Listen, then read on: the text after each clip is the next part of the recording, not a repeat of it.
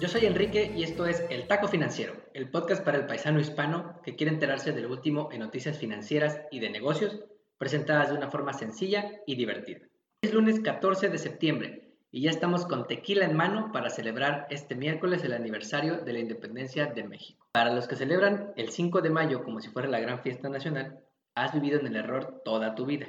El mero día es el 16 de septiembre, cuando por allá de 1810 don Miguel Hidalgo y Costilla se levantó en armas para independizar a Nueva España del Reino Español. El día de hoy te traigo unos tacos tan buenos que debieron haber salido en la serie de Netflix. Como primer taco, ahora que las clases empezaron online en prácticamente todos los niveles, Google tiene un producto tan demandado que tienes que esperar meses para recibirlo.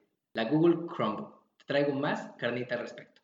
Como segundo taco, te traigo un taco histórico en el sector financiero en Estados Unidos. Por primera vez en la historia, una mujer será nombrada CEO de uno de los principales bancos en Wall Street. Te traigo más detalles sobre nuestra amiga Jane Fraser. Antes de comenzar, te traigo también el último pronóstico de la revista The Economist para las elecciones presidenciales en Estados Unidos del próximo mes de noviembre. De acuerdo con la revista, Joe Biden tiene un 83% de probabilidades de ganar la elección y Trump apenas un 17%. Se ve difícil la cosa para Donnie, pero en los últimos días ha subido en los pronósticos. A finales de agosto se ubicaba en 13% y ahora se ubica en 17%, por lo que parece que ha sido beneficiado luego de las convenciones de los partidos demócrata y republicano que se hicieron en la segunda mitad de agosto. Así que no hay que confiarse, porque todos sabemos que Donnie va a intentar de todo para reelegirse. Todas las cochinadas que se te ocurran las va a hacer. Desde usar la estrategia del miedo para que votes por él, porque si no el mundo se va a acabar, básicamente, hasta poniendo todas las trabas posibles para que no puedas votar por correo postal a pesar de que es la opción más segura en medio de una pandemia global. Más, comencemos con el menú de hoy.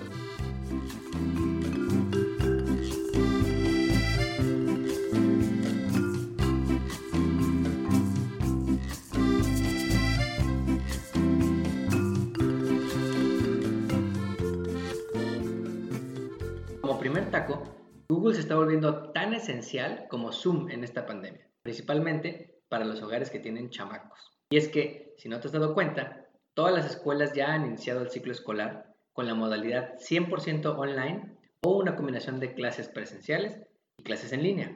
Y esto ha hecho que las laptops de Google, las famosas Chromebooks, se vuelvan la laptop del 2020. Si eres el hipster de la familia y tienes todo de Apple, desde iPhone, MacBook, Apple Watch, AirPod y hasta sticker de Apple pegado en tu carro, seguramente no tienes idea de lo que son las Chromebooks. Las laptops son fabricadas por empresas como Lenovo o HP, pero adentro tienen el sistema operativo de Google, por lo que tienes en tu laptop todas las cosas que te ofrece este gigante como Chrome, Gmail, G Suite, Google Drive, etc. A diferencia de tu MacBook Pro con pantalla Ultra HD por la que empeñaste las joyas de la abuela, una Chromebook cuesta alrededor de 300 dólares, algo que es mucho más fácil de pagar para los padres y para las escuelas. Y esto ha hecho, tan solo durante el trimestre pasado, de abril a junio de 2020, casi 70% de las laptops que compraron las escuelas en Estados Unidos, de kinder a primaria, fueron Chromebooks. Tan alta fue la demanda que si quieres comprar una Chromebook en estos días, podrías esperar hasta 5 meses para recibirla en tu casa. Para apostarle a este segmento más barato, Google está ganando en dos formas y te las voy a contar, en el corto y en el largo plazo. En el corto plazo, porque las escuelas necesitan herramientas para dar clases a los niños. Al mismo tiempo, no quebrar financieramente. Ahorita todo el mundo está buscando cómo ahorrar el centavito, cómo ahorrar algo de dinero y esto ha hecho que las escuelas prefieran comprar la opción que vende Google, que son las Chromebooks. Esto ha aumentado el market share de Google en el mercado de las laptops y actualmente una de cada 10 laptops en el mundo es una Chromebook. En el largo plazo Google también está ganando porque ahora puede ofrecer sus productos a clientes con una mucho mayor vida de consumo por delante, o sea, tus hijos. Estos niños que ahora usan una Chromebook van a crecer conociendo los servicios que usa Google, los servicios que ofrece Google. Y es más fácil que quieran tener, por ejemplo, un teléfono Android en vez de un iPhone o darle sus datos a Gmail en vez de dárselos a Hotmail o a Yahoo. En resumen, la pandemia está haciendo que Google venda sus laptops de bajo costo como pan caliente a las escuelas, aumentando sus ventas en el corto plazo, ganando clientes potenciales en el largo plazo. Como segundo taco, la semana pasada, Citigroup anunció que nombrará como CEO a Jane Fraser, la actual presidente del grupo bancario. Nuestra amiga y seguidora Jane reemplazará a Michael Corbat como CEO el próximo mes de febrero, luego de ocho años de ser el mero mero del banco. Esto es histórico, porque Wall Street es normalmente el típico club de Toby de hombres blancos en cuanto a CEO se refiere. De hecho, el año pasado, cuando fueron llamados a comparecer todos los grandes CEOs de los bancos, JP Morgan, Bank of America, Wells Fargo, Citigroup, les preguntaron si creían que alguna mujer o persona de color podría reemplazarlos. Los escucharon los grillos ante la pregunta del legislador. Si aún no has escuchado sobre Jane, aquí en el taco financiero te tenemos la información. Jane es una banquera que lleva 16 años de experiencia en Citigroup y que actualmente lidera la parte más importante del banco, el de la banca comercial o consumer banking.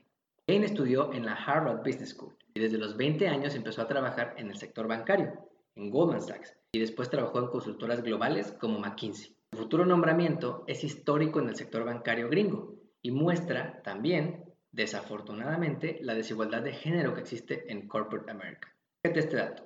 De las 500 empresas que componen la bolsa de valores, conocida como S&P 500 o Standard Poor's 500, solo 31 de ellas tienen a una mujer como CEO. Lo interesante del anuncio también es el timing, porque se suponía que Michael Corbett estaría al frente del banco hasta por lo menos 2022.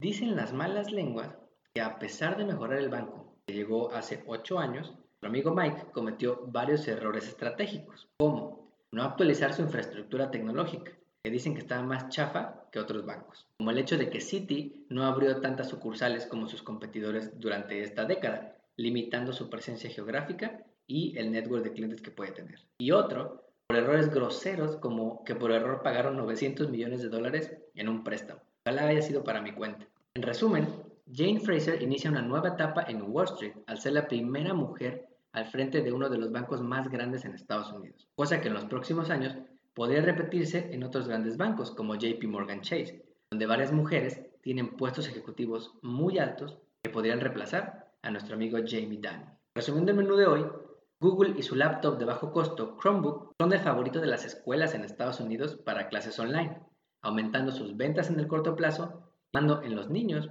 a futuros clientes para sus servicios. Citigroup hace historia en Wall Street al anunciar a Jane Fraser como su futura CEO, rompiendo ese pinche club de Toby en los grandes bancos en Estados Unidos. Como taco de pilón, si eres fan de Xbox como yo, te gusta darle clases de FIFA a tus amigos como yo, Xbox se dio a los rumores y fotos filtradas desde mediados de agosto y confirmó que va a lanzar una nueva consola este año. Va a llamar Xbox Series S y es su segunda consola de nueva generación. Costará más o menos 300 dólares Todavía no sabemos muchos detalles, pero lo que sí sabemos es que será casi de un tercio del tamaño de la consola más reciente, la Xbox Series X, y que no tendrá un lector de discos. Ya sé que le voy a pedir a Santa Claus en esta Navidad. No olvides suscribirte a nuestro podcast donde quiera que lo escuches y ponerle 5 estrellas. Nos ayudas mucho yendo a la plataforma que escuches a suscribirte y ponerle 5 estrellas. Recuerda que estamos en Facebook, Instagram y Twitter como arroba taco financiero. Nos vemos el próximo lunes.